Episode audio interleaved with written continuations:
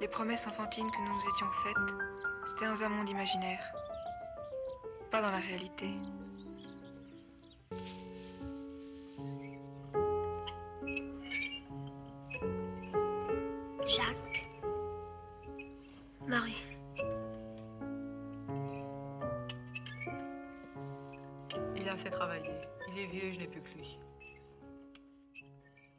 Hallihallo, liebe Menschen. Nach längerer Zeit melden wir uns mal wieder mit einer Filmbesprechung. Dieses Mal soll es um eine Passionsgeschichte eines Esels gehen. Ähm, denn wie ihr dem Titel sicherlich schon entnehmen konntet, äh, und ich erspare es uns jetzt mal zu versuchen, das auf Französisch auszusprechen. Es geht um zum Beispiel Balthasar von Robert Bresson wahrscheinlich aus dem Jahre Robert, wir sind hier in Deutschland, wir Deutschen das eine. Robert Bresson heißt er. Der Ja, Robert. Wahrscheinlich. Der Robert. Jetzt, es ist nur noch dieses, äh, ach Gott, die Geissens hier, dieses Robert. Nee, aber ah, oh Gott, nein, furchtbar. so weit wollen wir nicht gehen. Äh, aus dem Jahr 1966. Ähm, Bresson ist ja durchaus ein Name, der der einen oder anderen Person vertraut sein konnte. Ich habe da irgendwie schon öfters drüber gelesen und deswegen äh, dachte ich, also gilt ja irgendwie als einer der großen französischen Filmemacher. Äh, hat auch gar nicht so viele Filme gemacht, irgendwie Pickpocket und sowas ist vielleicht noch ein Begriff. Und heute wollen wir uns aber mal einem äh, seiner schon mit bekanntesten Filme widmen. Und wie ihr ja auch schon gehört habt, jetzt habe ich die Vorstellung auch gar nicht gemacht, aber David, du hast dich ja quasi schon, äh, Ja, schon vorgestellt, aber ich möchte dich natürlich trotzdem nochmal herzlich begrüßen als der, der Packesel, der den Podcast immer bis, bis, ans, äh, bis ans Ende trägt und auch alles er trägt, was ich hier manchmal in Fragen stelle. Ja, Ähm, ja, danke. Äh, Es freut mich, dass auch du, Lukas, dabei bist, der, äh, der dann doch auch manchmal mit der Peitsche äh, hinten drauf sitzt, aber manchmal auch einfach ertragen muss, dass ich störrisch weitergehe, obwohl du schon längst eine Pause machen möchtest. Ja. Ja, es ist ein, eine Gegenseitigkeit, die wir in diesem Film aber wahrscheinlich eher nicht erleben werden. Äh, denn, das frage ich jetzt einfach mal so, ist ganz normal, wie wir es aus jeder Folge kennt. Ähm, worum geht's denn eigentlich? Ähm, du hast es im Grunde schon so zusammengefasst, wie ich es zusammengefasst hätte. Es geht um die Passionsgeschichte eines Esels. Ähm, denn Balthasar wird adoptiert von den zwei kleinen Kindern Marie und Jacques. Und dann äh, passiert das Leben und äh, Balthasar wird am Anfang noch getauft. Das erscheint mir durchaus wichtig. Und dann verfolgen wir Balthasar und ein bisschen Maries Leben, wie es sich ähm, ergibt und äh, wie sie im Grunde beide eine Leidensgeschichte des Lebens erleben und noch Personen her herum, die irgendwie in diesem Dunstkreis primär von Balthasar sind. Ja, ich glaube, das ist eigentlich die Geschichte. Hm. Ja, es sind so, so ein bisschen, äh, ja, Roadmovie jetzt eigentlich, das ist schon der falsche Begriff, aber es ist sehr, sehr stationhaft hier. Ähm, und ich, ja, eigentlich müsste ich jetzt ja jetzt erst sagen, wie er mir gefallen hat, auch wenn uns das natürlich gegenseitig gerne fragen, aber um so ein bisschen Abwechslung drin zu haben. Ähm, Schieß los. denn mir hat er schon ganz gut gefallen. Ich habe gar nicht so eine richtig starke Meinung zu diesem Film. Ähm, ich kann aber auch nicht so wirklich was dagegen anlassen. Also es gibt schon ein paar Szenen und Ausdrücke, die mir recht ikonisch erschienen, wo ich auch irgendwie merke, okay, deswegen hat dieser Film auch diesen Status. Ähm, auch wie der, der Esel halt eingesetzt wird und dass es tatsächlich schon manche Szenen sehr unangenehm sind. Und ich finde auch, also einerseits den Ausdruck, vielleicht den ausdruckslosen Ausdruck, äh, und auch gerade Marie schon spannend. Und ich glaube, das ist ja auch eine, ich habe jetzt den Namen der Schauspielerin nicht parat, aber äh, ihr, ihr Gesicht sagt auch sehr viel aus. Ähm, ohne dass Äh, es viel aussagt. Also, Anna Wiazemski. Das heißt spannend, ob sie noch in anderen spielen. Aber es ist irgendwie, also ich habe da mal, ich hatte mich auf Letterboxd auch mal geguckt und so, und dann wird halt auch immer auf diese Rolle referiert. Und ich finde ihren Blick, der irgendwie schon eine gewisse Unschuld sagt, aber auch wie das Leid verpackt wird, das ähm, fand ich schon spannend. Es gab auch ein paar Abschnitte, die mir jetzt auch nicht so viel gegeben haben von dem Film, aber insgesamt ist es, es hat eigentlich schon einfach ein sehr deprimierender Film, äh, aus dem irgendwie auch eine pessimistische Weltsicht spricht, der auch sehr karg und minimalistisch inszeniert ist. Und das ist jetzt, ja, ich könnte jetzt nicht viel mehr sagen, als hat mir eigentlich ganz gut gefallen. Ähm, aber ist jetzt auch, glaube ich, nichts, wo ich jetzt, jetzt nochmal sagen würde, müsste ich mir jetzt nochmal angucken irgendwann. Wie ist es denn bei dir? Ich glaube, das ist einfach kein David-Film. Das ist ein, kein Film, zu dem ich irgendwie einen, unbedingten Zugang habe. Ich, mir geht's, glaube ich, wie dir. Ich finde ihn nicht schlecht. Ich finde ihn auch gut als Film. Aber ich kann mich nicht anschließen an äh, Filmkritiker, die den ja regelmäßig in die Top irgendwas wählen, wenn es um so globale Filmlisten geht, als einen der besten Filme aller Zeiten. Dafür müsste ich mich jetzt, glaube ich, noch mehr mit diesem Film auseinandersetzen. Dafür hatten wir jetzt auch nicht die Zeit. Wir haben den beide, glaube ich, gestern gesehen. Ähm, und also für den Podcast alleine schien mir das auch viel Arbeit. Ich verstehe, glaube ich, was Robert, äh, was Ro äh, Robert Bresson meinte, als er sagte, äh, Film ist äh, Malerei oder die Kombination aus Malerei und Musik, glaube ich, hat er gesagt. Das, glaube ich, kann man in diesem Film oft nachvollziehen, wie, wie das gemeint ist. Ich würde sagen, ich, ich glaube, man kann Jean-Luc Godard durchaus zustimmen, wenn er sagt, dieser Film ist das Leben in 90 Minuten. Gleichermaßen muss man aber auch sagen, äh, ja, natürlich ist es irgendwie das Leben in 90 Minuten, aber es ist auch in seiner Breitheit oder in dieser Aussage, wenn man es als solches liest, im Grunde eine Aussage, die die Passionsgeschichte ist und dann verliert sich doch ein bisschen in Beliebigkeit. Natürlich kann man hier jede Emotion und so weiter finden. Der, der Film ist auch mal lustig, der, äh, der Film ist auch mal irgendwie wahnsinnig schön, er ist wahnsinnig traurig ähm, und all das wenn man sich auch davon so stark affizieren lässt. Das ist ja tendenziell nicht so mein Ding, mich affizieren zu lassen. Aber ähm, ja, also alles in allem würde ich sagen, es ist ein wirklich guter Film, ein sehr guter Film, bei dem ich nicht ganz verstehe, warum er die historische Position hat, die er hat. Aber dafür fehlt mir wahrscheinlich einfach ein bisschen ähm, Begeisterung für diese Filmzeit, auch ein bisschen Ahnung. Das müsste man mit, mit Lektüre rekonstruieren und dann müsste man sich diesen Film nochmal angucken und dann wäre ich wahrscheinlich auch weniger ähm, weniger äh, hier äh, Götzen, äh, äh, Götzen anbeterisch und sage, naja, das ist vielleicht nicht äh, in meinen Augen einer der besten Filme, der, die es je gab. Und aber vielleicht liegt es auch daran, dass ich das Gefühl habe, wirklich nur, wirklich diesmal absolut nur Triviales und Offensichtliches in Film zu sagen zu haben und einfach keinen wirklichen Zugang gefunden habe. Ja, ich, ich hatte auch das Gefühl beim Schauen, ähm, dass es wahrscheinlich zu dem sehr viel Literatur geben wird und der auch davon sehr profitiert akzeptieren würde, äh, auch einerseits vielleicht den Blick einer anderen Zeit einzunehmen, weil Mhm. wir auch einfach heute sehr viele andere Sachen sehen und das jetzt nicht mehr sozusagen, alles, was wir heute sehen, ist besser als damals. Ähm aber an ein paar Stellen dachte ich mir irgendwie schon, okay, da wird locker Deleuze irgendwas zugeschrieben haben oder bei Godard oder Cahiers de Cinema oder keine Ahnung, wo man irgendwie wo man irgendwo reingucken könnte und da würde, glaube ich, schon einem noch mal einiges erhellt werden. Äh ja, aber wir können uns ja trotzdem mit dem Trivialen aufhalten, weil ich habe jetzt auch nicht das Gefühl so wenn wir jetzt eigentlich so in unseren Analysepart so 'n bisschen übergehen, äh so die die großen Weisheiten zu haben. Weil was ja schon das hattest du ja eigentlich auch schon gesagt und das ist ja schon erst mit das Wichtigste festzustellen, genau, dass es eben die Passionsgeschichte ist und dass sie auch parallel läuft. Also, eigentlich sind es ja 2 Passionsgeschichten so 'n bisschen, Mhm. ähm, und zwar die von Marie und die von Balthasar und, ähm ich fand es da auch spannend, weil eigentlich also, eigentlich porträtiert dieser Film ja erst sehr viel Leid, das, äh, widerfährt und also, eigentlich e erst mal Leid, dass die beiden widerfahren. Sie sind ja beide Figuren, die sich nicht wehren, vielleicht auch nicht wehren können. Und, ähm, bei Balthasar ist das natürlich noch stärker ausgeprägt, weil er eigentlich 'ne stumme Kreatur ist. Es gibt ein paar Stellen, wo er dann mal jault, äh, oder wo er dann wo man dann irgendwie schon merkt, okay, das löst Schmerz aus, aber er erträgt ja eigentlich sehr all das, was ihm zugefügt wird. Und, ähm, es gibt, glaube ich, eine Szene, wo er dann mal singt, wo das Radio läuft, das fand ich dann irgendwie ganz spannend. Oder wo er so mit Geräusche macht. Aber, ähm Ach so, das habe ich eher so als Referenz auf Sex verstanden. Echt?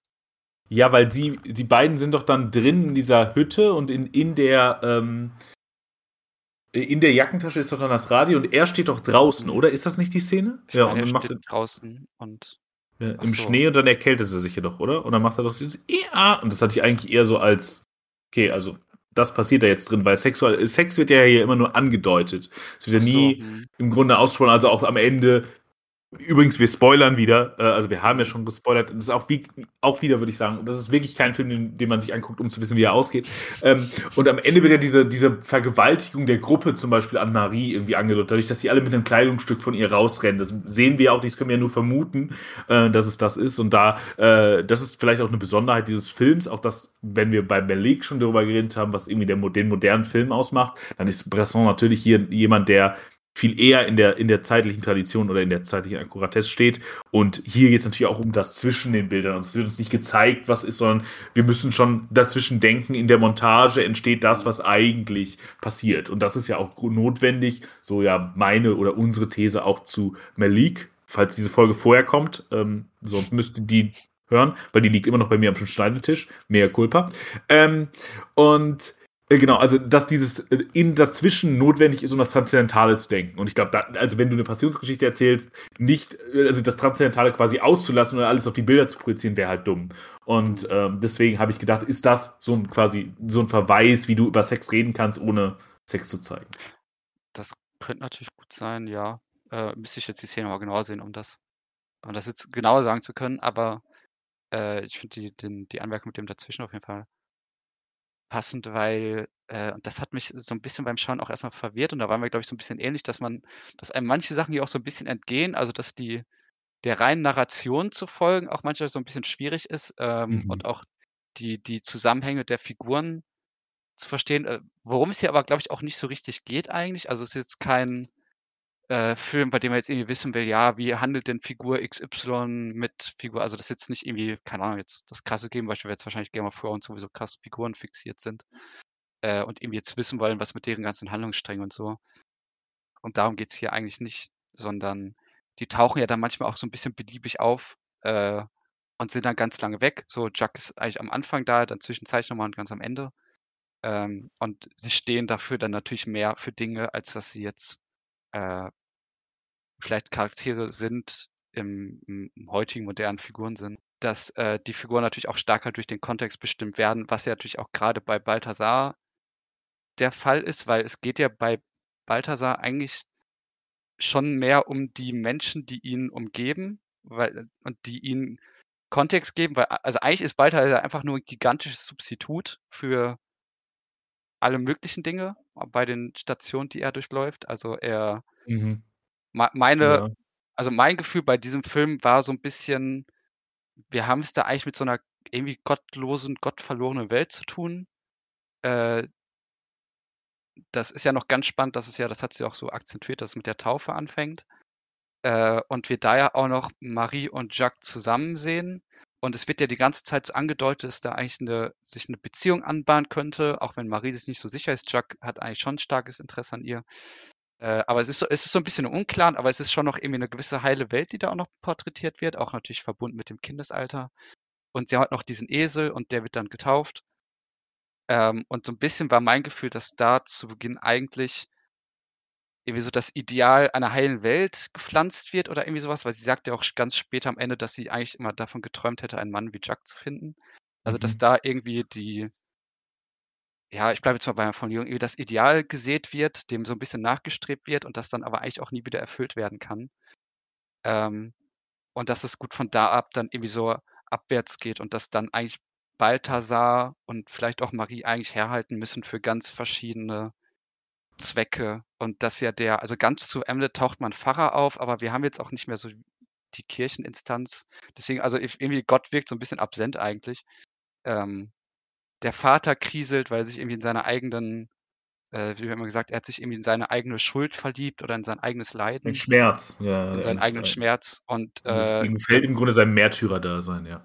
Genau, und dann gibt's halt noch den, das können wir jetzt für die ganzen Figuren da durchexerzieren. Vielleicht noch wichtig für den einen Mann, der, bei dem diese ökonomische Rolle so wichtig ist, der mich so ein bisschen an so einen Ebenezer Scrooge eigentlich erinnert hat äh, der dann Balthasar irgendwie halt eigentlich total ausbeutet, um irgendwie Wasser oder so in Flaschen abzufüllen oder was genau er da abfüllt. Mhm, genau. Äh, der auch so eigentlich schon Geschäftsmann dann wieder ist. Im Grunde ist er Nestle. Ja. Aber ähm, das fand ich eigentlich schon interessant, dass er es halt auch wirklich abfüllt und weiterverkauft, weil er ja irgendwie, also er sagt ja auch später, er glaubt an nichts, er glaubt an das glaube, er sagt ja sogar fast, dass er eher an das Geld glaubt oder sowas. An das Geld und alles, was er besitzt, daran glaubt er. Genau. Das ist das Einzige, äh, genau. Und wenn man zahlt, hat man keine Verpflichtung mehr. Genau. Und man, man, lernt auch rasch, wie man sich alles erlauben kann, dennoch von allen geachtet wird, etc. Äh, also vielleicht irgendwie schon so der, ähm, äh, vielleicht jetzt nicht der Kapitalist, weiß ich nicht, aber ja, aber er ist auf jeden Fall der Trans transzendental Obdachlose, würde ich sagen, der dann im Geld seine, ähm, im Grunde seine, seine Transzendentalität wiederfindet. Also das ist ja im Grunde eine, eine, Dichotomie, die du ganz stark in diesem Film hast. Also es gibt die mhm. einen, die ganz stark auf einer Idee von Transzendentalität basieren und äh, irgendwie Vertreter dessen sind. Und dann hast du die einen, die die völlige im Grunde ähm, Agitatoren oder des Weltlichen sind. Und äh, Genau, und du hast eben schon die eine Figur genannt, die da zentral ist, also diesen Mann, bei dem sie später unterkommt und bei dem sie sich prostituiert. Ähm, oder, ja, doch, ich glaube, ja, das ist die richtige Beschreibung. Ähm, und andererseits ist, glaube ich, zum Beispiel ihr Vater eine Gegenfigur, die radikal an Transzendentalität glaubt. Weil, äh, und da ist es eigentlich interessant, wie sie das, wie er das herstellen möchte, nämlich über die weltliche Bürokratie. Da sehen wir nämlich auch nochmal zwei unterschiedliche Formen. Er will nämlich zum Gericht gehen, um seinen Namen reinzuwaschen und er, sein Stolz ist so groß, dass er sich nicht äh, irgendwie ver äh, verletzen lassen darf und so weiter. Und er macht ja auch am Anfang, fängt er auch mit dieser ökonomischen Idee an, die ich nie ganz verstanden habe, warum das irgendwie so ein Riesenproblem ist, habe ich nicht verstanden. Äh, aber auch so aufgrund so, ja, das ist doch irgendwie eine gute Idee und so. Also es geht irgendwie immer, immer um etwas, was nicht so richtig weltlich fassbar ist für den. Und eben im Grunde um so abstrakte Dinge, sowas wie eben äh, in, also sowas wie man in einem biblischen moralischen Code sehen könnte. Und dann gegen ist die andere Figur eben der Ersatz. Und ich würde sagen, dass die beiden Männer äh, der nächsten Generation im Grunde, und das ist auch was, was in diesem Film immer wieder auftaucht, dass Figuren irgendwie so Dubletten oder Schatten haben von, von sich, die sie nochmal in Position und zu reflektier reflektieren setzen. Wenn der Vater also zur Bürokratie geht, um, um damit in der Hoffnung wieder, äh, dass die das Transzendentale einsetzt oder, oder irgendwie etwas Höheres einsetzen kann, die menschliche Bürokratie, damit natürlich scheitert, ähm, so ist der, äh, ist, ähm, ist der Sohn, äh, oder also der, der quasi der Schmuggler und der, also der böse Gerard, mhm. weißt du, der mit der Lederjacke, ja. ist, ist ja so die Dublette, würde ich sagen, die jüngere von, von, dem, ähm, von dem Mann mit dem Geld. Und der ist jemand, der eine sehr klare Idee von weltlicher Ordnung hat. Zum Beispiel auch die bürokratischen Strukturen treten uns ja als Elemente entgegen, die nicht irgendwie dynamisch sind oder so, sondern Dinge, die einfach ein Protokoll äh, nachvollziehen. Wenn der, wie ich ihn in meinen Notizen immer genannt habe, der Vagabund, also der Alkoholiker, da ist und sich und ihn, vor ihn auf den Boden spuckt und so weiter, ist es nicht so, dass es zu irgendeiner Responsivität führt und auch wenn er sagt, verrecket, äh, äh, verreckte scheiß Bürokraten und so, führt es keine Reaktion, sondern die laufen ein bürokratisches Protokoll durch. Und Gerard hat genau diesen Prozess verstanden, gibt dem Alkoholiker deswegen, äh, deswegen die Waffe und so weiter. Und er ist so ein bisschen eine weltliche Form der Sünde, die ja fast schon so, äh, im Grunde schon so eine Rekodierung von biblischer Sache ist, weil er ja im Grunde eher so die, ähm, die, ähm, die Eva des Paradieses ist, wohingegen Marie eher die Leidende ist und er ist derjenige, der völlig korrumpiert ist. Weil es ja auch interessant ist, dass Jack im Grunde die Doppelung des Vaters ist. Der ist auch jemand, der völlig ans Transzendentale glaubt und ans Gute und nein, ich mach das und ich zahle ihm das und ach, dann können wir zusammen sein. Und Marie ist ja korrumpiert von dieser Welt. Ähm, weil sie ja sagt, du denkst immer noch an diese, an unseren Sommer mit Balthasar und an die Blumenwiese und so weiter und für mich ist da nichts. Und ähm, äh, und er ist also irgendwie so ein Vertreter noch des Transzendentalen. Und ähm, dahingehend ist es auch interessant, dass in diesem ersten Sommer, wo du sagst, da ist, wird dieses Idealbild gemacht, an das, äh, an das eben Jack noch anschließen kann, Marie nicht mehr durch das, was ihr passiert ist. Auch interessant, reden wir gleich noch drüber. Ähm, aber da gibt es ja noch eine dritte Person. Und du hast gesagt, danach ist die Welt irgendwie ein bisschen krank. Und da gibt es ein krankes Kind, das nämlich auch stirbt am Ende. Das ist dieser Moment, in dem die Kindheit im Grunde endet Balthasar wird getauft, ähm, das Kind stirbt und dann tritt im Grunde Gerard im Grunde an diese Position des Dritten. Ähm, also man könnte vielleicht sogar auch sagen der Schlange, vielleicht wenn man noch mal irgendwie biblischer sein will, weil diesen Film nicht biblisch zu lesen, das würde mir schwer fallen. Also den, den würde ich jetzt tatsächlich mal ziemlich hardcore biblisch lesen. Und ähm, dahingehend ist also äh, Gerard derjenige, der an diese Stelle des äh, irgendwie des Kranken anschließt. Und vielleicht noch ein letzter Gedanke. Ähm, dann ist nämlich auch interessant, dass Balthasar in dem Moment in die Welt kommt, weil er dann ja getauft wird. Und damit ist er zum einen, würde ich sagen, ist eine gewisse Form von Vermenschlichung des Esels. Damit wird jetzt mal klar, es ist kein Esel, sondern es ist hier nur ein Repräsentant für andere. Und ähm, Nämlich, also, und, und wofür steht dieser leere, Repräsent äh, dieser leere Signifikant? Weil den kann man dann auch mit allem Möglichen aufladen. Ich würde sagen, er steht zum einen für den Christen, die Christin, aber primär den Christen. Ich glaube, das ist doch relativ männlich noch gedacht hier. Mm, für den Christen, der in seinem Leben getauft wird und dann zum Beispiel zum, von, der, von der glücklichen Kindheit hin zum Arbeiter gehen muss und dann als Arbeiter im Grunde Malträtierung und so weiter äh, erfahren muss, weil was ist der Schnittpunkt, dem Balthasar auf einmal ins brutale Leben übergeht? In dem Moment, in dem der Urlaub vorbei ist. Also das äh, für die Eltern ist der Urlaub vorbei, für Balthasar beginnt quasi das Arbeitsleben, er ist quasi erwachsen geworden, er ist durch, muss durch die Malträtierung ähm, einer irgendwie einer Arbeitswelt, die uns immer, äh, äh immer quält, durchgehen. Und er ist aber auch zugleich noch jemand anders, nämlich Jesus Christus selbst. Er ist every, äh, every person, aber er ist gleichzeitig eben auch Jesus Christus, weil auch Jesus Christus wird ja von Johannes dem Täufer getauft. Das ist ja auch äh, der erste Prozess. Damals hatte die, also in der Geschichte hat die Taufe dann noch nicht den äh, quasi die Signifikanz, die sie dann jetzt später im Christentum hat, aber äh, das war eben auch ein Reinheits, äh, Ding oder so. Jetzt, jetzt gehe ich auf theologische, äh, gefährliche Bahnen. Jetzt jemand, der sich auskennt, ähm, wird mich wahrscheinlich jetzt zerreißen. Aber auf jeden Fall wurde Jesus getauft. Das, das ist safe Johannes, dem Täufer. Der hat deswegen ja seinen Namen. Genau, und äh, das ist, glaube ich, eine, eine, interessante Struktur, eben weil du eben auch gesagt hast, diese, diese Welt ist am Anfang so heile und dann, dann korrumpiert sie so. Und da, das erklärt, äh, glaube ich, auch so ein bisschen diese ganzen Figurenkonstellationen, warum die auch so ein bisschen teilweise sehr assoziativ sind. Man weiß, also zumindest ich habe nicht teilweise nicht verstanden, warum manche Leute so zusammenhängen, wie sie zusammenhängen. Und das ist ja auch, wie du richtig gesagt hast, auch völlig egal eigentlich, weil sie ja keine psychologischen Figuren sind, sondern eben symbolische Figurenträger. Ja, da, da kann ich eigentlich überall nur zustimmen. Ähm, ich mag auch den, wie du Balthasar beschreibst, als diese äh, Repräsentationsfläche, weil ich hatte mir auch hier Projektionsfläche aufgeschrieben, was ja eigentlich so auf das gleiche hinauslaufen würde. Mhm. Ähm, und ich mag halt diese Doppelung zu sagen, okay, er ist einerseits ähm, natürlich eine Verkörperung für genau, also eigentlich die, diese, diese Passionsgeschichte, diese Leidenserfahrung, ähm, die ja auch sehr, also könnte man irgendwie schon fast auf so eine TUTC-Ebene oder sowas gehen. Ähm, und die Frage würde ich vielleicht tatsächlich auch stellen, wo das Leid so ein bisschen daherkommt oder ob der Film irgendwie so ein bisschen was sagt, weil also es ist, tritt ja vor allem verkörpert durch Gerard auf. Ähm, aber die andere, die andere Ebene ist ja ähm, die, und die hattest du ja eigentlich auch angesprochen, als diese Erlöserfigur.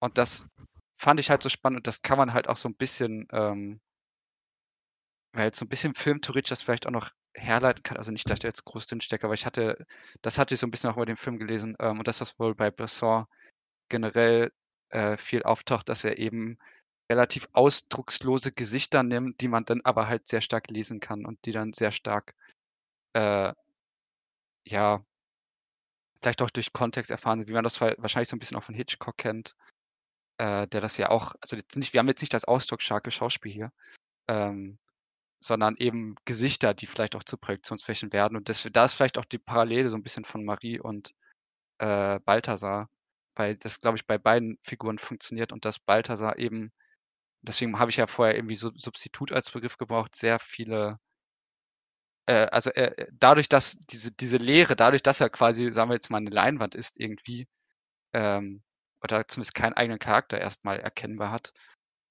ist er scheinbar dazu gemacht, ähm, ja, viele verschiedene Zwecke zu erfüllen. Und das ist ja dann, also da haben wir ja schon angesprochen, den, dass er diesen ökonomischen, dass er sich einfach ausbeuten lässt.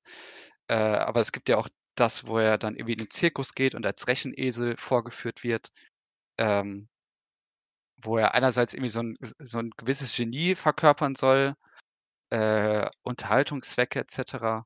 Und dann aber auch, und da wird es eigentlich dann auch sehr explizit, an einer Stelle gibt es ja auch eine Prozession und da trägt er auch eine Reliquie auf seinem Rücken.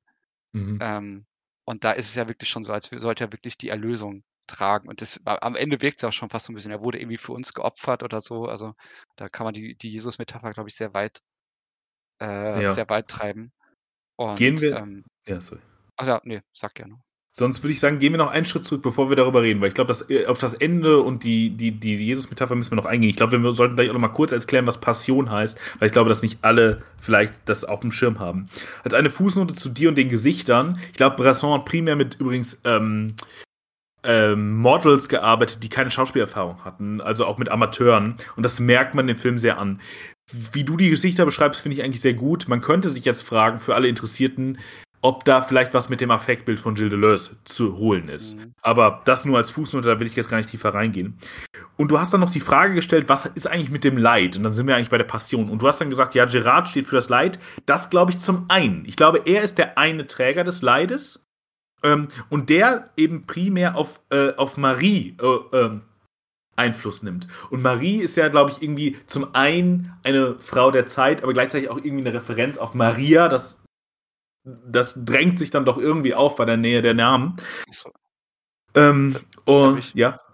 Das, das, wollte ich mich auch noch, weil ähm, bei dem anfänglichen Ideal, wenn wir, also wenn wir jetzt darüber gesprochen haben mit Marie und Jacques und dem Esel, hatte ich auch so ein bisschen das Gefühl, dass man da eigentlich auch nicht, äh, also da musste ich auch so ein bisschen an Maria Josef und äh, naja kommst du nicht dran vorbei. Auch wenn Marie ja. sagt, ja, irgendwie hier liegt nur Stroh und ich möchte, äh, ich möchte hier nur schlafen und so. Also all das, also es ja. weist immer wieder darauf hin. Also das ist, äh, ja, also es ist, es ist äh, wenn man einmal so grob in die Richtung denkt, hm, ist es doch sehr der Holzhammer, der dann kommt. Sehr, sehr äh, viele Bahnen. Ja, genau. Also Gerard ist, glaube ich, die Form von diesem Leid. Und das finde ich eine interessante Form und Setzung. Ich weiß nicht, ob mir da Leute, die, die fitter sind in Gender-Theorie als ich, zustimmen würden, aber mir scheint das eine Form von Frage nach Leid und Leidensfähigkeit äh, und, und Leid zu sein, die sich primär auf eine Weiblichkeit äh, artikuliert. Also weil sie ja eine sehr weltliche Form von Leid durch, durch, durch, ähm, ähm, durch erlebt, die sich sehr auf die Frauen fokussiert, was wahrscheinlich auch in der Theologie ja eher eine Frage ist, die sehr lange hinten angestellt wurde. Ähm, und eben nicht so, nicht so relevant ist. Deswegen ist, ist Gerard dahingehend vielleicht in so einer, wie gesagt, Umkehrung oder in so einer im Grunde näheren Beleuchtung der Verhältnis von Schlange slash Teufel und äh, Eva, äh, äh, Eva, beziehungsweise einer Umkehrung von einem paradiesischen Moment, nämlich dass Eva und Adam Adam das eigentliche Problem ist. Also dahingehend, da könnte man, kann man vielleicht potenziell, so wäre meine These, ähm, was Progressives draus lesen, weil ja äh, Marie die ganze Zeit durch im Grunde dieses Märtyrium geht, aber die ganze Zeit mit der Hoffnung darauf eigentlich, dass Gerard sie ja schon liebt und äh, das ist ja ihre Interpretation dessen, aber sie lässt sich völlig verdinglichen dafür. Und also wir sehen klassische Abhängigkeitsverhältnisse, wie wir sie äh, in psychischen Abh äh, abhängigen Verhältnissen sehen. Wir sehen auch Missbrauch und so weiter in also, also Sachen, die für Frauen lange äh, eine gewisse eine gewisse oder immer noch äh, eine gewisse Aktualität in Beziehungen haben. Und die werden hier sehr deutlich gezeigt und wie sie da im Grunde nicht rauskommt, unter anderem, weil sie immer, immer noch an dieses Transzendentale glaubt. Ähm, und dann, weil, also das vielleicht auch noch als Rückschluss, weil ich am Anfang gesagt habe, er ist eigentlich der Vertreter in einer sehr Weltlichkeit, aber er versteht auch diese transzendentale Lust von ihr zu, oder dieses, diese, diese Notwendigkeit danach zu bespielen, weil ähm, er ist ja für sie die Liebe und äh, sie geht dann ja zu Jack, aber das kann natürlich nicht gut gehen, weil sie bei Jack eben keine Liebe spürt, sondern nur im Grunde sowas wie Respekt, ähm, und äh, Sicherheit und all das, was ja auch notwendig ist. Aber was eben in einem Film, der sich um Transzendentalität äh, richtet, und Liebe ist ja schon was sehr Transzendentales irgendwie, also etwas nicht sehr Weltliches, das können wir ja sehr schlecht erklären. Ähm, äh, dahingehend hat, hat Jack das nicht, das kann er ihr irgendwie nicht bieten. So, und deswegen ist es ja irgendwie klar, dass es dann nicht äh, nicht glücklich bei den beiden im Grunde äh, enden kann und, und Gerard dann doch irgendwie immer als, äh, als Störflamme äh, da bleibt. Und das andere Leid, glaube ich, das sehen wir bei Balthasar. Da ist, glaube ich, Gerard gar nicht so, der ist zwar immer mal wieder peiniger, aber zum Beispiel, wenn er ihn an den Alkoholiker slash Vagabunden übergibt, dann sehen wir ja eine andere Form von äh, Leid. Nämlich, ich glaube, Balthasar steht tatsächlich für so eine Figur, die eben, deswegen würde ich sagen, auch das, deswegen würde ich sagen, männlich geprägt ist. Jemand, der mehr von nicht einer häuslichen Gewalt und einer Form von irgendwie äh, Gewalt des Lebens, die über über solche im Grunde Zuschreibungen und Attributionen den Frauen eben entsprechen sollen, ausgeht, sondern von einer Welt der Arbeit und von einer oder von einer generellen anderen Welt, die in die immer so agiert, dass sie ihn immer wieder ins Unheil stürzt. Weil Balthasar durchaus versucht, Widerstand zu leisten, durchaus versucht zu fliehen, nur und, und Auswege auch für sich findet, wie er dann irgendwann entscheidet, dass er dann quasi weggeht und der Vagabund die erhobene Weinflasche, die volle Weinflasche zwar hebt, aber nichts macht, er hält ihn nicht auf, sondern Balthasar kann gehen. Quasi er kündigt bei dem einen Arbeitgeber ähm, und geht zum nächsten und wird dort in diesem ähm, Zirkus auch eine großartige bildliche Szene übrigens, wie er da steht und der Tiger ihn anguckt oder diese anderen äh, Tiere. Das ist so großartig, weil das auch so eine, also das bringt eine gewisse Form, finde ich, von Machtverhältnis und von irgendwie Gefahr, die auch mit so Arbeitsplatz, also Arbeitsplatzwechsel oder so von Wechseln, in, in denen auf einmal in eine andere Berufswelt oder eine andere Welt eintritt, äh, mit sich geht und so äh, Ängste, die man dann auf einmal projiziert sieht, ähm, sehr, sehr gut auf den Punkt, die, denen man vorher überhaupt nicht bewusst war. Und dann wird er ja quasi zum Intellektuellen. Und das ist ja auch so ein Prozess, okay, wir können versuchen, die Welt zu intellektualisieren und damit zu deuten. Und dann können wir uns dem Phantasma her hergeben, dass wir sie kontrollieren könnten damit. Aber das wird dann ja auch deutlich, obwohl er quasi zum Intellektuellen wird. Also so intellektuell, wie ein Esel sein kann. Also das ist natürlich auch ein Zitat, glaube ich, des Zählenpferds Wilhelm heißt das, glaube ich. Das gab es wirklich. Das ist natürlich einfach nur ein billiger äh, Taschenspielertrick, wie man so, wie man sowas erzeugt. Aber aber trotzdem, für den Film wird er natürlich zum Intellektuellen.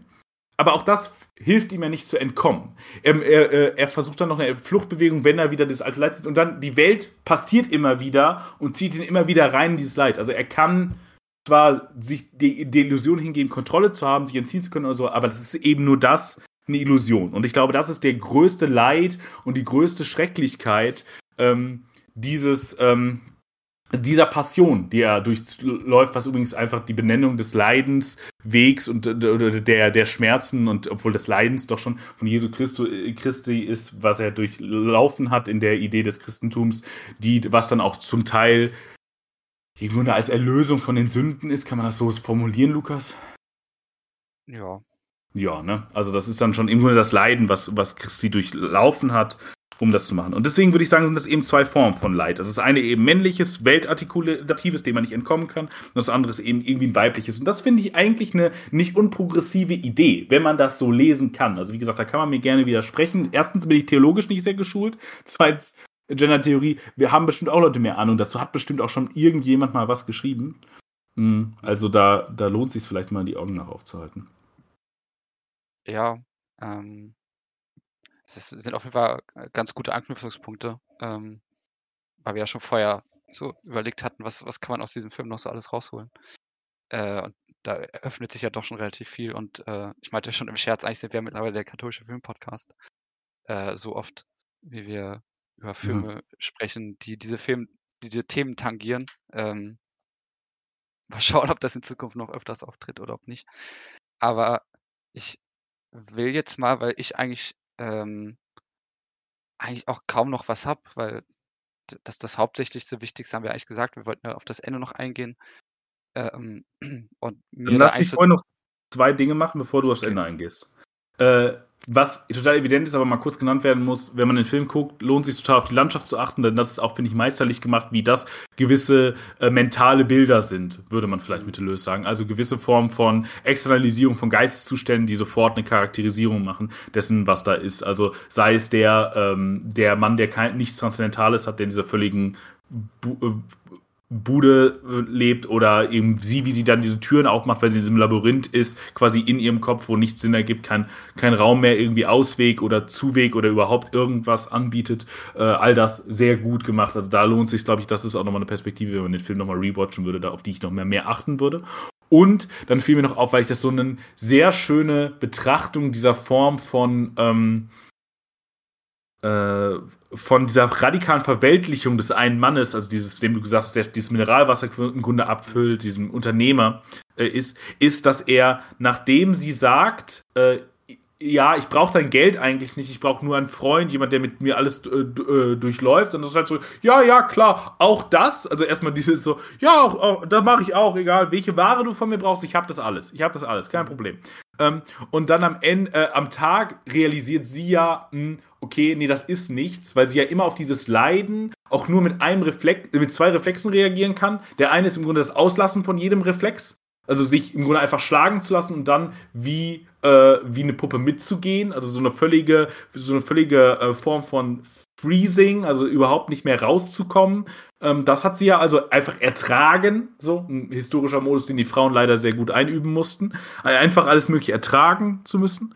Und der zweite Modus, den sie dann macht, ist ja den des Fl der Flucht. Also sie versucht ja immer zu fliehen. Irgendwann äh, fängt sie an zu fliehen. Und das sagt sie dann ja auch. Ah, ich versuche zu fliehen und so weiter. Und das geht nicht auf. Also da, da, am Morgen merkt sie, okay, mit dem kann ich nichts haben, was irgendwie über eine Form von Warenaustausch hinausgeht. Und dann rennt sie weg, weil sie ja da nach mehr sucht. Wie gesagt, deswegen kann es ja auch mit ähm, Jack nicht funktionieren weil der eben nicht mehr anbietet, aus bestem Wissen und Gewissen und aus einer völligen Ehrlichkeit, die ich ihm völlig äh, zutrauen würde. Aber er kann eben nicht mehr anbieten als eine Ware, und das will sie nicht.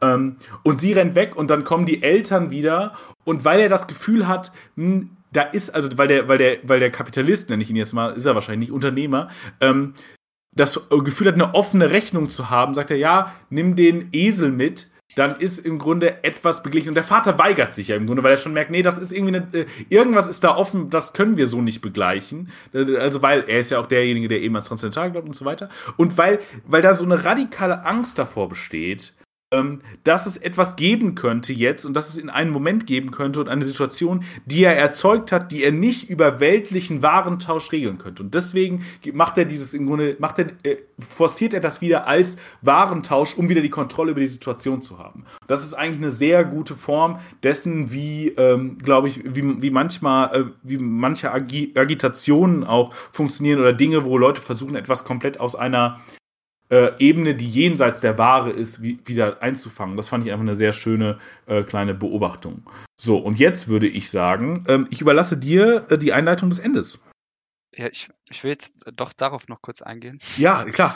ähm, weil zu den Landschaften, das stimmt, das hatte ich mir auch so ein bisschen notiert. Ähm, also vor allem eigentlich, dass der, also mentale Bilder beschreibt eigentlich besser, als ich jetzt noch hätte beschreiben können. Äh, ich hätte nur betont, dass es sehr, also es ist unglaublich karg und trist. Und ich glaube auch, dass zu Beginn, wenn wir jetzt den Beginn nochmal anschauen, äh, wenn wir halt diesen, den schönen Zustand noch irgendwie haben, dass der Film da tatsächlich das auch noch sehr anders in Szene setzt, äh, weil ich da noch irgendwie das relativ ideale Bild habe, wenn halt die beiden als Kinder äh, mit dem Esel noch diese Wiese runterlaufen und äh, da irgendwie dann doch noch ein gewisses Leben drin zu stecken scheint und auch an die Taufszene etc. Und danach wird es eigentlich sehr charakteristisch, ist auch alles total heruntergekommen. Ähm, also es wirkt irgendwie so wie, ja, jetzt nicht auf die Apokalypse zugehen, das ist jetzt vielleicht schon zu weit, aber irgendwie ist es, äh, weiß ich, nicht, nicht sonderlich regenerativ irgendwie. Ähm, also es ist alles so im Zustand des Verwitterns, Untergehens. Ähm, ja. Vielleicht kann ich darauf gleich nochmal eingehen. Das ist eine sehr gute Beobachtung, finde ich, ja. Okay. Äh, und als zweites noch, weil das fiel mir jetzt gerade ein, wenn mit dem Vater, weil ich die, die Beschreibung eigentlich passend finde, dass er noch an diese Transzendenz glaubt. Äh, denn es gibt ja auch das, das berühmte Bibelzitat mit der anderen Wange hinhalten. Ähm, und ich glaube, das kann man eigentlich den Vater beschreiben, weil ich mich gefragt habe, ob man das auch auf Marie packen könnte, weil du ja meintest, sie ist eigentlich sehr, sie erstarrt eher, während der Vater ja scheinbar noch aktiv das Leid sucht irgendwie und dann mhm. kommt ja, ja auch der Pfarrer. Der gefällt sich so in dieser Märtyrer, Märtyrerrolle. Also so genau, diesen, also, der, der, der leidet und dann dieses Leiden im Grunde als Aufgabe Gottes sieht und als im Grunde Dienst an Gott. Ja. Genau, und der dann aber auch, wie es ja eben in diesem Zitat dann irgendwie heißt, äh, wenn du irgendwie auf die eine, eine Wange schlagen willst, dann halt halt auch noch die andere hin. Was dann vielleicht natürlich auch in der, irgendwie in einem deeskalierenden Gedanken, aber auch ist, aber irgendwie auch in einem, äh, ja, Gutherzigkeit und äh, irgendwie auch gerne eine Transzendenz, eine Größe auszustrahlen. Ähm, und dann ist es ja aber eben interessant, aber da weiß ich auch nicht so ganz, wie, ich, wie man das dann, wie ich das dann auflösen sollte, weil dann der Pfarrer ja zu ihm kommt und der Pfarrer bestätigt ihn ja auch in seiner Idee. Also der Vater, der ja noch ganz stark im Christlichen drinsteht, dann irgendwie sagt, denn die, die leiden, denen wird vergeben. Ähm, und das passt ja zu dem Märtyrergedanken. Und dann sagt der Vater allerdings, und da bin ich mir nicht so ganz sicher, weiß ich, vielleicht hast du noch irgendwas, weil dann irgendwie sagt, ähm, er leidet vielleicht weniger, als er denkt, also als der, ja, der Pfarrer genau. denken würde und das so ein bisschen relativiert. Äh, vielleicht kann man das resignativ sehen, ich weiß es nicht. Ja, ich glaube, das kann ja. man eben genau darin sehen, dass er sich im Grunde auch ein bisschen schuldig fühlt dafür, wie gerne er leidet. Also, dass er, wie du sagst ja auch, er sucht so ein bisschen das Leid, weil das Leid ja im Grunde dann auch ein Dienst an Gott ist. Und dann eben, wenn der Pfarrer sagt, ja, die, die leiden, denen wird vergeben, ähm, äh, also vielleicht noch eine Geschichte, die man da ganz gut lesen könnte, gegen, wenn man sie ein bisschen präsenter hätte als ich, ist doch die Hiob-Geschichte. Das ist ja eine Geschichte von Gott, der ein äh, Mann im Grunde immer, obwohl er so, äh, so treu ist, wie immer, wie auch nur die ganze Zeit weiter quält und quält und quält und quält. Mhm. Ähm, und der, der eben nie nie aufhört an Gott zu glauben. Und der eben unglaublich leidet und alle sagen, ja, hör doch auf, an diesen Gott zu glauben oder äh, Gott zu gehorchen und so weiter. Und er so, nee, mache ich weiter. Ähm, und ich glaube, so ein bisschen gefällt sich der Vater, aber der Vater hat gleichzeitig diesen Irritationsmoment, nicht, dass er wie Hiob einfach nur das stoisch aushält und sagt, nee, Gott wird schon einen Plan haben, sondern dass es ihm gefällt, weil er eben weiß, dass wer leidet, äh, dem gefällt es. Und damit begibt er sich in eine Paradoxie, die ihm eigentlich nicht gefällt, nämlich ihm gefällt das Leiden und dann leidet er ja eigentlich nicht mehr. Und das ist halt halt wirklich ein Problem. So, also natürlich leidet er irgendwie, aber es gefällt ihm sehr. Und da, da ist es irgendwie auch so ein bisschen ja. Und ich glaube, er fühlt sich auch deswegen schuldig, weil er noch so einen Anhang hat. Das ist bei Hiob in der Geschichte übrigens auch so, dass man sich denkt, boah, Digga, du hast halt noch eine Frau und Kinder. Ähm, ich glaube, ein Kind sogar opfert er ja. Äh, also guter Vater, Father of the Year. Ähm, auf jeden Fall, aber das ist ja auch bei ihm noch so. Und ich glaube, das ist eine, eine, Form, weil danach die Frau ja ganz stark in den Fokus gerät. Und die Tochter ist ja auch die ganze Zeit äh, durchaus immer im Fokus, dass die beiden, dass die beiden zusammengehören, darauf weist, weist der Film ja immer wieder hin.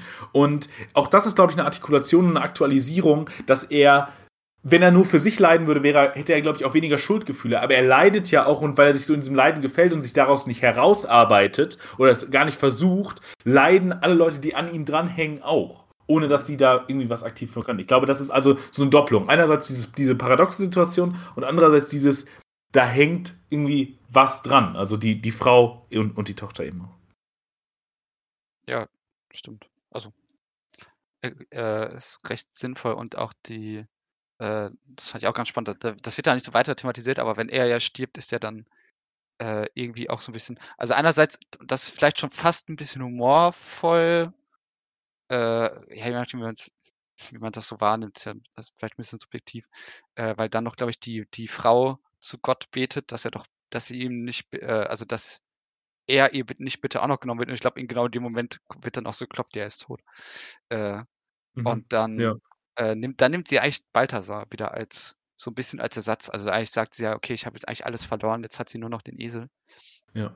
Ähm, also sie hat ja eigentlich die, das wird auch so ein bisschen, ja, die Tochter an die Sünde so ein bisschen verloren, wenn wir jetzt Gerard äh, so mhm. lesen, genau. Und dann am Ende eigentlich noch der Esel und okay, der wird dann geklaut von Gerard und dann. Dann geht's aufs Ende zu, aber du wolltest ja noch, äh, ich glaube, noch eine andere Sache ergänzen. Nee, ich glaube, das äh, waren die beiden. Das, das okay. waren die Sachen. Genau, ja. Okay. Dann äh, geht es eigentlich auf Ende zu und da da muss ich halt eigentlich noch nicht groß erzählen. Also, äh, Balthasar soll schmuggeln, weil Gerard ja auch noch, genau, also Gerard ist noch ein Schmuggler und die wollen ihn halt dafür benutzen und dann. Äh, Aber was, der, was schmuggelt Balthasar? Das ist schon ganz entscheidend. Äh, das ist eine gute Frage, da habe ich gar nicht so drauf geachtet. Parfüm, Seidenstrümpfe und Gold. ja, okay. Ja. Da, da, kann man Parallelen sehen zu, ja. äh, zu gewisse Prinzen. Die ja, Dinge die, die in Stellen geboren wurden, ja. Mhm. Äh, ja, also um, um das so kurz zu also halt schmuggeln und dann äh, fliehen die halt, weil irgendein Grenzschutz, oder ich weiß nicht genau, irgend, wir sehen ja auch gar nicht, wer da schießt, äh, die halt entdeckt und sie fliehen davor und Balthasar wird aber halt getroffen und äh, ja, jetzt so ein bisschen eigentlich durch die Gegend und am Ende liegt er da nieder und äh, Schafe, so eine Schafsherde, die bei ihm ist. Und die, das fand ich eigentlich ganz spannend. Dass, also die, die, die, die, Hunde treiben dann ja auch die Schafe sogar noch, glaube ich, von ihm weg, sodass die halt so daneben stehen und dann eigentlich so das nicht so richtig tangiert. Und dann äh, ist eigentlich auch ein sehr trauriges Endbild tatsächlich. Äh, wie er da niederliegt. Und was ich da dann so ein bisschen gefragt habe, also die Passion wird ja es ist die Frage, wird sie so zu Ende geführt? Haben wir am Ende so eine Art Kreuzigung? Haben wir sie nicht? Ähm, und auch natürlich damit, weil da, das ist ja so das Zentrale dann irgendwie in der christlichen Botschaft, so, weil Jesus ist ja für uns gestorben. So, ähm, mhm. Und irgendwie auch um das Leid, vielleicht nicht, ja, jetzt nicht das Leid von der Erde zu, also wir, das Leid gibt es immer noch so, aber eigentlich ist es ja, glaube ich, schon irgendwie in der Idee drin, um uns vom Leid auf jeden Fall zu erlösen. Mhm. Vom und Ewigen, ja, ja, genau. Passiert das irgendwie, taucht das hier auf? Also was, und Ja. generell so ein bisschen die Frage nach dem Leid in der Welt, die, die muss man ja schon irgendwie stellen. So. Wie wird das Ganze aufgelöst?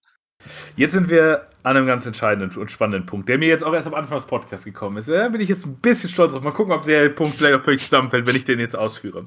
Einerseits würde ich übrigens noch eine kurze Bemerkung zu dem sagen, was du vorhin gesagt hast.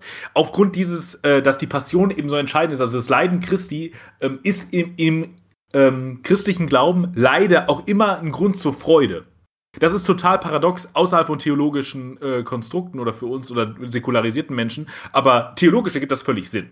Das ist nämlich auch nochmal ein Problem des, äh, also das ist, das bringt vielleicht das Problem des Vaters auf den Punkt, aber auch manchmal, warum dieser Film durchaus manche Leidensmomente äh, in Humor oder etwas nicht so Grauenvolles auflöst, weil im Grunde im Christentum eigentlich Leiden ein Grund zur Freude ist.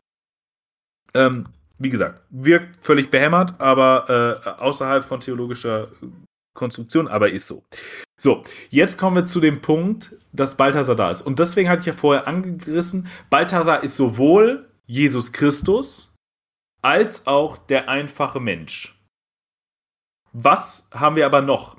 Also haben wir Jesus Christus, der zu seiner Geburt seine Geschenke mitbringt. Paradoxe Situation. Gleichzeitig Jesus Christus, der, also weil natürlich äh, verweisen die Parfüm, Seidenstrümpfe und ähm, Gold auf die drei Geschenke der Weisen aus dem Morgenland, die, äh, die äh, bei der Geburt, äh, die dann eben ankommen und Jesus Christus die nach seiner Geburt schenken. So, das ist natürlich irgendwie klar. So. Gleichermaßen ist es also jemand, der Christus das bringt. Wir haben davor gesagt, er kann, könnte aber auch für Christus stehen. Darauf weist auch hin. Erstens, dass er ähm, bei den Schafen stirbt. Also das ist das Schaf oder das Opferlamm Gottes ist, eine, das, ist das Bild für Jesus. Also wenn auf klassischen Gemälden ein Lamm ist oder so, geht's, ist das immer im Grunde ein Bild für Jesus Christus. Das eben das sprachliche Bild ist, äh, Jesus ist das Opferlamm Gottes. So, also ist da jemand, wir sind aber übrigens auch alle Lämmer. Also das, das ist ja auch diese, dieses, berühmte, äh, äh, dieses berühmte Zitat aus der Bibel, was ganz viele Leute als Konfirmationsspruch oder so haben. Ähm, der Herr weide mich auf einer Ach, grünen ist der, Aue. ist der Herr nicht der Hirte? Genau, der Herr ist mein Hirte, mir wird da nichts mangeln und so weiter. Also auch, auch wir sind irgendwie Schafe. Also doch da wieder kommt eine Doppelfunktion rein, aber natürlich ist das offensichtlichste Bild irgendwie äh, Jesus als das. Aber gleichzeitig ist er ja jetzt kein Schaf, sondern nur unter Schafen. Was machen wir also damit? Ich würde sagen, das ist eine sehr interessante Struktur, weil wir hier versuchen, weil, weil hier etwas passiert, nämlich so eine, Theo, äh, eine theologische Schleife, so eine Möbius-Schleife. Weil gleichermaßen, was ja auch passiert ist, wie du richtig gesagt hast, dass Jesus selbst sein Kreuz äh, trägt. Also er wird ausgepeitscht und irgendwie geschlagen auf dem Weg. Auch das passiert Jesus ja, wenn er sein Kreuz trägt, bis zu dem Punkt, an dem er dann an- gekreuzigt wird. Ähm, ähm, und dann sehen wir diese, dieses Blutgerinnsel, was ja auch auf die klassischen, äh, äh, auf die klassischen Ikonografien anspielt, wie Jesus Christus am, äh, äh, am Kreuz hängt, mit seinen, durch seine Hände angenagelt. Fußnote, äh, du hast, man hat Leute nicht in ihren Händen, sondern durch ihre Handgelenke äh, festgenagelt. An der Hand wird das nicht halten. Ähm, Genau, also an seinen Händen angenagelt und an den Füßen und dann, das ist dann diese Blutspur, das ist auch ein klassisches ikonografisches Bild. Das sehen wir hier auch bei Balthasar. Was haben wir? Also wir haben irgendwie jemanden, der nicht Christus sein kann, weil er seine Geschenke bringt, jemand, der geboren wird als, äh, als irgendwie Opferlamm dessen, weil er irgendwie Christus ist, Christus, der gleichzeitig stirbt. Also eine völlige zeitliche Paradoxie. Deswegen würde ich sagen, begeben wir uns hier in eine Möbiusschleife. Gleichermaßen haben wir noch einen weiteren Aspekt, der die Möbiusschleife noch komplizierter macht in ihrer Zeitkonstruktion, nämlich dass das Blut in der katholischen Tradition umso mehr als in der evangelischen Tradition auf etwas hinweist, nämlich das Abendmahl. In der katholischen äh, Religion wird jedes Mal beim Abendmahl ein kannibalistischer Akt vollzogen. Es wird nicht der der Wein getrunken, der für das Blut, äh, Blut Jesu steht. Nein, es wird in einem performativen, mimetischen, magischen Akt der Wein in das Blut Jesus Christus verwandelt und du trinkst wirklich das Blut von Jesus Christus. Also ist das irgendwie ein Verweis aufs Abendmahl. Funktioniert auch für den Protestant- Protestantismus, würde hier im Grunde auch als Symbol funktionieren, ist aber im Katholizismus noch entscheidender, weil es das eben der wirkliche Leib und das wirkliche Blut Jesu Christus ist. Äh, Jesus Christus ist. So, also was haben wir? Wir haben jemanden, der heute Abendmahl macht. Wir haben jemanden, der äh, Jesus Christus seine Gaben bringt und deswegen vorher schon existiert haben muss. Und wir haben, wir haben Jesus Christus, der geboren wird und gleichzeitig stirbt. Also es ist eine, ist eine zeitliche Möbiusschleife, die erstmal einen interessanten theologischen Fakt macht, weil er etwas äh, schafft, nämlich eine Zeit, die jenseits einer Struktur von linearer Zeitlichkeit und auch von linearem Erzählen und deswegen im Grunde auch vom biblischen Erzählen ist. Weil weder ist es der Zeitpunkt des Alten Testaments, wo es aufhört, denn das wäre ja quasi die Geburt Jesu und die Geschichte, äh, der, äh, die da beginnt. Auf einmal ist das Neue Testament, das ist ja der Bruch Judentum, Christentum. Ähm, das Alte Testament ist es irgendwie auch nicht. Auch, auch darauf könnte man, glaube ich, manches in diesem Film hinlesen, wenn es nicht Jesus-Verweise äh, so offensichtlich wären. Und wir haben die Verweise auf jemanden, der heute ist. Deswegen würde ich sagen, deine Beobachtung ist eigentlich so spannend, dass du sagst, es ist im Grunde eine Welt, die die ganze Zeit kurz vor ihrer Apokalypse steht, weil die so in dem Verfall ist. Und da könnte ja die Idee sein, erstens, wir brauchen eine theologische Neudenkung und eine äh, theologische Konzeption, die jenseits von Linearität von Zeit und Narrativität denkt. Also das wäre fast schon, würde ich sagen, ein göttliches Denken, eher kein menschliches Denken, aber vielleicht wäre ein transzendentales Denken erstmal ein interessantes Experiment. Und zweitens leben wir in einer Welt, die, die genau das braucht. Oder in der wir als Menschen, die wir das ja auch sehen, das ständig brauchen, nämlich ständige Errettung. Immer wieder den, durch, die durchlaufen, denn das ist es ja im Grunde auch, man könnte ja auch sagen, im Grunde ist dieser Film nichts anderes als sonntags in die Kirche zu gehen und da diese Geschichte wieder zu hören und damit irgendwie wieder erinnert zu werden und wieder errettet zu werden in dem Erzählen dieser Geschichte. Im Grunde ist das Kino, auch das ist ja eine, eine Sache, die ja nicht sonderlich weit äh, gedacht ist und die 100 Leute vor mir gesagt haben, aber im Grunde schon so ein Ort von transzendentaler Erfahrung. Ähm, und dahingehend ist es das, was wir Menschen vielleicht brauchen unsere Zeit immer wieder brauchen. Also eine immer wieder Opferung, eine immer wieder Auferstehung von Jesu. Und das können wir in kulturellen Gütern finden oder das können wir in einer abstrakten Zeit finden. Und das ist das Einzige, was die Apokalypse verhindert, wieder aufschieben kann oder vielleicht, äh, also, aber ich glaube, es gibt daraus keinen Ausweg. Also das ist, das ist zumindest etwas sehr Fatalistisches, wenn man es so sieht. Ähm, es gibt eigentlich keinen Tag, ähm, äh, des, des, jüngsten Gerichts oder kein irgendwie darüber hinauskommen, weil ich glaube, aus dieser, äh, aus dieser Schleife kann die Welt nie herauskommen, denn sie ist immer irgendwie darin verfallen, irgendwie zu verfallen. Dann opfert sich jemand etwas, Jesus Christus in der neuen, quasi in einer neuen Inkarnation, hier kulturell gesehen. Ähm, und dann geht's von vorne los. Wir Menschen brauchen immer wieder diese äh, Errettung. Was jetzt, glaube ich, auch für jemanden, der irgendwie äh, katholisch ist oder so oder besonders gläubig ist, der würde sagen, natürlich, wir brauchen uns diese Geschichten immer wieder erzählen, um uns daran zu erinnern, was es für ein, für ein Opfer war und was daraus für uns folgt und so. So, so formuliert ist es, glaube ich, keine große These. Aber ich glaube, das ist eine theologisch, wie gesagt, bin ich nicht drin, aber kann man ja erstmal behaupten einfach, ähm, theologisch interessanter, äh, interessantes Gedankenkonstrukt, weil es sich eben auch so in der völligen Zeitlosigkeit verliert. Mhm. Ist das rudimentär klar geworden? Ja, ja. Also ähm, das freut mich. Also, da, sind so viele, so, so, so viele Punkte. Ähm, aber es, es stimmt natürlich. Ich wollte jetzt eigentlich schon fast über den Scherz reißen. So nächsten Sonntag sprechen wir wieder über den Film. Äh, einfach nur, um, um unseren Gottesdienst nachzuholen oder so. Aber ich meine, also Gotteshaus und, Kirche, äh, und Kino und so, das ist ja auch, äh, auch eine, eine, eine viel ja, also ich glaube, wer heute eine transzendentale Erfahrung will, der geht hoffentlich nicht mehr in die Kirche, sondern geht ins Kino. Also das, das würden wir als Kinomenschen doch, glaube ich, sofort sofort unterschreiben, oder? Also, da, also zumindest ja. ich würde das sofort unterschreiben. Also ich würde für eine transzendentale Erfahrung niemals irgendwie äh, äh, in die Kirche gehen, äh, obwohl ich durchaus eine gewisse Faszination für so für so für so ritualisierte Formen von irgendwie Präsenzwerdung von Dingen habe. Aber ähm, ja, natürlich würde ich für, für, eine, für eine Idee und Erfahrung des Transzendentalen ins Kino gehen und vielleicht auch, äh, auch wenn ich nicht so großer Freund da von den Theorien bin, die das machen, vielleicht ins Stadion noch eher. Also ich glaube, dass es die beiden Orte sind, an denen man das noch eher erfährt. Ja, natürlich. Ja, ich, also ich, ich würde, glaube ich, empfehlen, ins Kino zu gehen und dann, dann, dann kann man sich dann kann man sich auch Silence angucken. So, so dann guckt man den. Da kann man dem Katholizismus meinetwegen nochmal gerne begegnen. Äh, vielleicht aber eher in seiner ausgelebten Form und nicht in der Institution. Äh, aber ähm, ich, also es, es, sind jetzt schon relativ viele Gedanken, die da sind. Ich fand es auf jeden Fall passend und ähm, ich finde, es beschreibt den Film auf jeden Fall auch auf der Ebene gut, dass ähm, weil das ist ja, das ist ja schon so ein bisschen die Frage, die man darstellen kann. Und das ist ja auch vielleicht auch tatsächlich auch was Progressives. Ähm, weil man ja erstmal, also weil, weil wir ja zwei Gleichsetzungen von äh, Balthasar und Marie haben.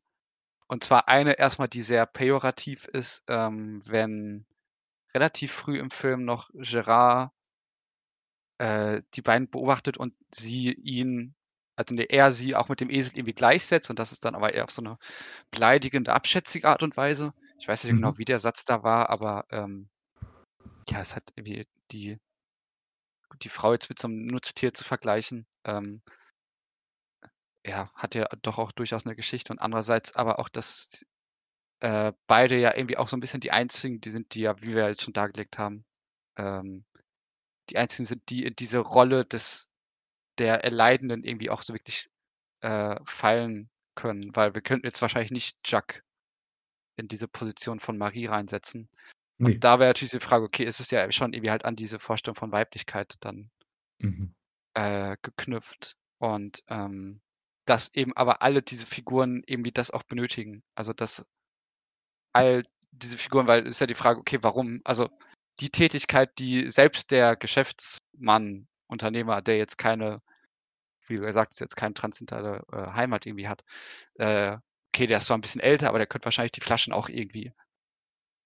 Also das ist eine Arbeit, die könnte er wahrscheinlich auch irgendwie auf eine andere Art und Weise äh, verrichten lassen. Aber man hat irgendwie das Ach so. Gefühl, dass, also auch selbst wenn er dann, ich meine, gut, dann später benutzt er den als, als Rächer, aber wir merken, okay, er braucht halt eine andere Person und hier können wir dann vielleicht auch Balthasar einfach als eine Person nehmen, äh, die sich ausbeuten lässt. Äh, das kann man Ja. vielleicht auch schon mehr ökonomischer lesen. Aber all diese, also die beiden, all diese Figuren scheinen irgendwie jemanden zu brauchen, der sie errettet oder ja, Ja. der, der das irgendwie herstellt. Sei es jetzt wahrscheinlich auch der Vater, äh, zum Teil auch die Mutter, wenn sie den Esel dann irgendwie so ein bisschen als Vaterersatz nimmt, etc. Also ich glaube, das kann man für alle Figuren so ein bisschen durch äh, exerzieren. Der Trinker, ähm, der mich aber immer noch so ein bisschen verwirrt, aber ich weiß nicht, ob wir da, da müssen wir jetzt, glaube ich, auch nicht weiter drauf eingehen. Ähm, Ja. Eine Fußnote noch, die mir einfällt, ist, dass ähm, nicht zum Trinker, aber dass es auch interessant ist, dass wir auch eine Welt haben, die so völlig zerrissen ist. Weil einerseits haben wir so, wirkt das wie irgendwie klassische Feudalzeit, irgendwie alles wird noch mit Eseln gemacht und so weiter. Und andererseits haben wir Autos und so. Also so eine Welt, die zwischen Klassik und Moderne quasi völlig zerrissen ist. So. Ähm, und wo die gar nicht so richtig verortbar ist, würde ich sagen. Und wo dann auch sowas wie diese, dass der Esel das zieht, völlig unnötig ist, weil man denkt, naja, man hat ja irgendwie Motoren. Also es wird ja, würde ja wahrscheinlich schon irgendwie auch anders gehen. Wahrscheinlich ist der Esel immer noch das, der günstigste Arbeiter, aber es ist im Grunde auch ganz klar, dass das irgendwie so eine Welt zeigt, die, die, die im, im Grunde dazwischen ist, also die, die nie so richtig existiert und die dann eben allegorisch und symbolisch gelesen werden muss. Ja. Und wir haben auch, das ist vielleicht so eine einzige Veror Verordnung, ähm, das fand ich echt ganz spannend, Gerard und seine Bande, die ja als klassische Halbstarke äh, dargestellt Mhm. werden, also auch diese Lederjacke und so. Ähm, und das ist ja eigentlich so ein Phänomen gerade der 50er und 60er Jahre gewesen, äh, wenn man sich dann diese, äh, weiß ich, Marlon Brando, Wild One Mhm. und sowas äh, Filme dann anschaut, wo es dann irgendwie so, also halbstarkes wäre auch ein Begriff, der sich ja darauf dann auch bezieht. Ich glaube, die werden auch so genannt dann sogar in der deutschen Genau. Übersetzung. Äh, die irgendwie rebellisch sind, rumrandalieren und sich halt irgendwie stärker aufführen als etwas. Und das ist tatsächlich eine recht starke zeitliche Verordnung, aber auch was, was vielleicht auch sehr modern in der damaligen Zeit ist. Also natürlich auch der, der Unruhepol irgendwie. Ähm, ja, da könnte man wahrscheinlich auch noch irgendwie weiter drauf eingehen oder irgendwie schauen, ob da noch irgendwie mehr mitgemacht wird, aber Ja, und es ist das spannend, dass du eben sagst, die randalieren und dann The, Wild One, weil The Wild One ist von äh, 1953. Also da sieht man dann auch in dieser einen Szene, in der er diese Bar völlig zerlegt und alle tanzen weiter und so weiter und es wird gar nicht größer stimmt. äh, gesagt. Also so, also da, da ist noch wahnsinnig viel zu holen, weil das wissen wir auch aus dem französischen Kino dieser Zeit. Es ist ja auch ein Kino, was sehr stark in Responsivität mit einem Weltkino oder einem äh, Hollywood-Kino oder im Grunde in Abgrenzung passiert, aber eben durchaus auch ähm, Amour de Souffle ist ein, ist ein Film, der sich unter anderem damit auseinandersetzt äh, mit Hitchcock, also oder mit dem amerikanischen Kino, was auf einmal irgendwie nach Frankreich eindringt und so. Also dahin nur, meine ich, ist ein sehr guter Verweis. Da sollte, kann man noch mal weiter drüber nachdenken. Ja, stimmt. Das, eigentlich ist es sehr präsent, auch wie sie halt auf den Fahrrädern dann sitzen. Äh, ja, also sie sind ja schon so, so eine, die französische Biker-Gang. Äh, aber dann vielleicht doch noch mehr. Okay, aber ich glaube, du hast jetzt auch nichts mehr, ne? Dann können wir das ja abschließen. Let's wrap it up. Ja, genau. Und dann würde ich einfach mal zu der obligatorischen Frage kommen. Ähm, ich meine, seit unserer letzten Aufnahme haben wir beide schon wahrscheinlich nicht so wenig gesehen. Äh, Gibt es denn irgendwas, was du besonders empfehlen willst? Oder Ich muss, äh, ich kann, äh, ich kann beichten, ich habe gar nicht so viel gesehen. Ich könnte fast alles nennen, aber das mache ich natürlich nicht. Ich äh, nenne die äh, nicht so guten Sachen und die guten Sachen.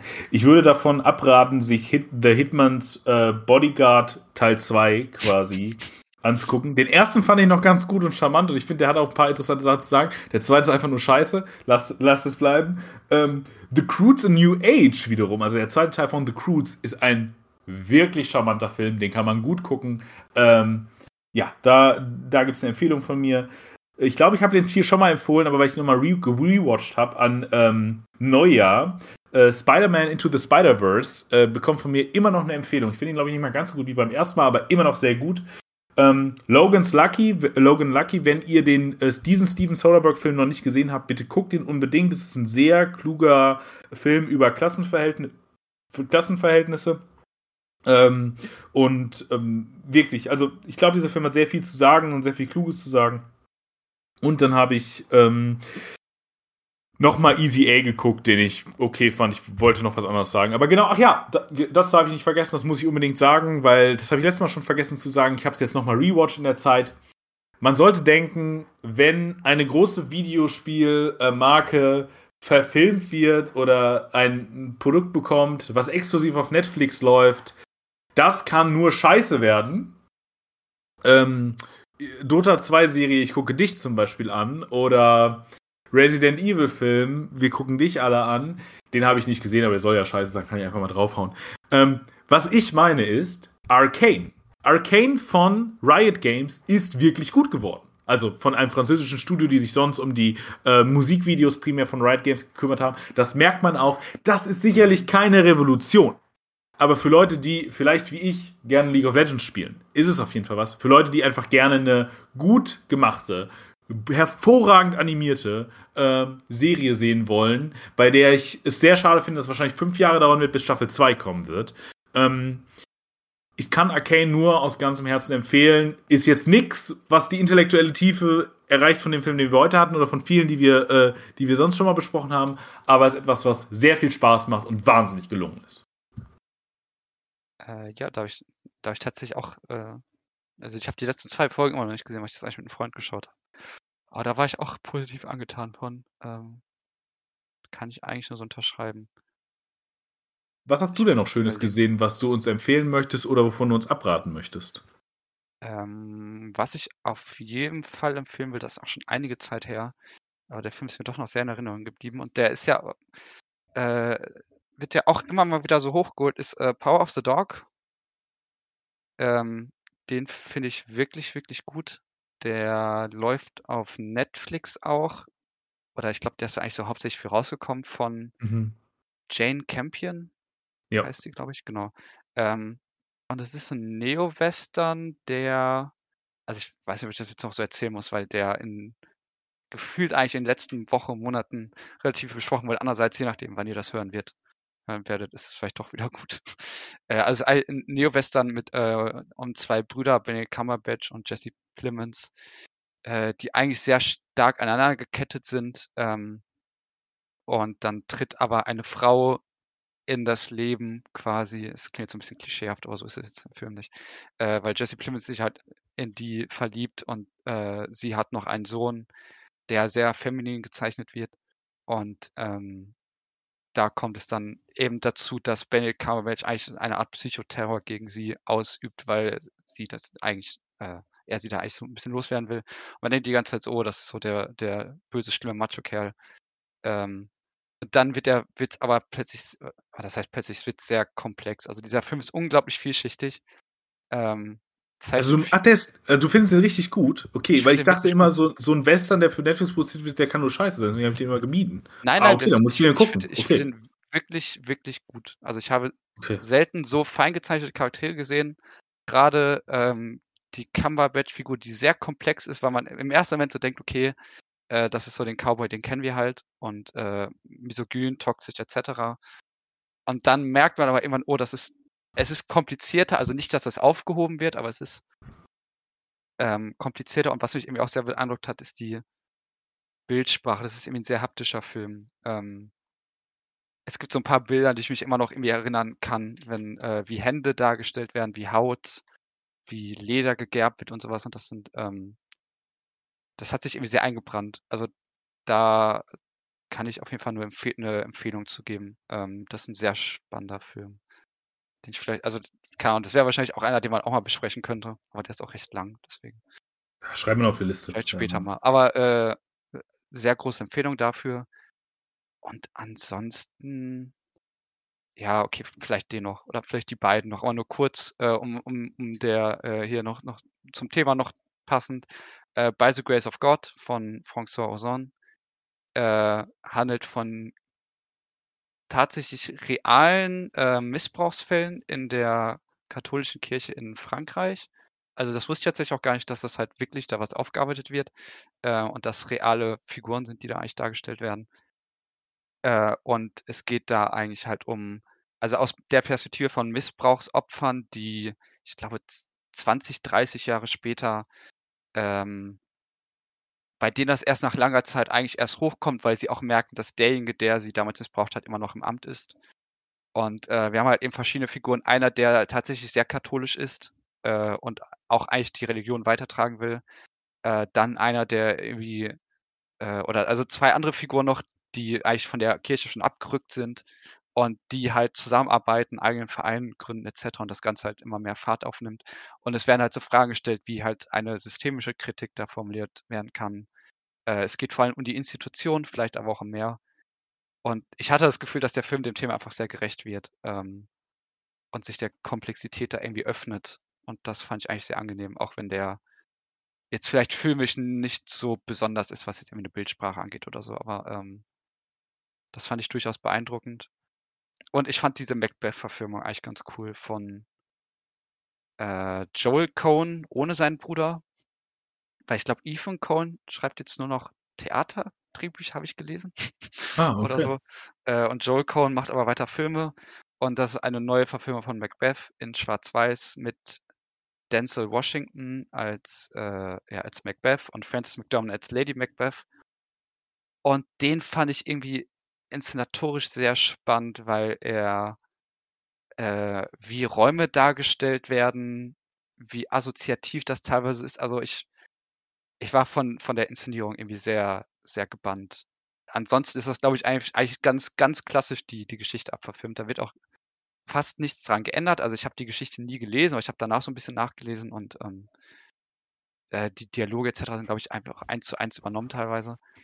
Äh, aber die Art der Inszenierung fand ich doch echt spannend. Also, ähm, ja, darum geht es ja im klassischen Theater. Weil, also das, das ist ja immer da, der Punkt. So, also es, es, sind, es sind alles so Lichträume irgendwie und man kann sich auch okay. nie so richtig verorten. Ähm, also natürlich mentale Bilder wieder ganz stark.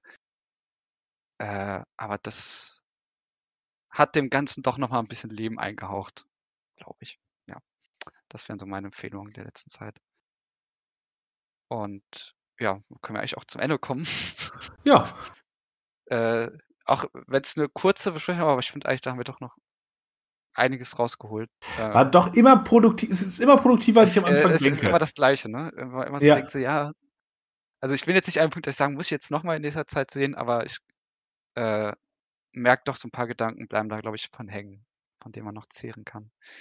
Äh, und in der Hinsicht war es mir auf jeden Fall wieder eine Freude. Klar. Und macht's gut, lasst euch von irgendeinem Heiland retten und sei es nur das Kino. Hoffentlich ist es bei ja. euch das Kino. Ciao. Gelobt sei das Kino. Tschüss.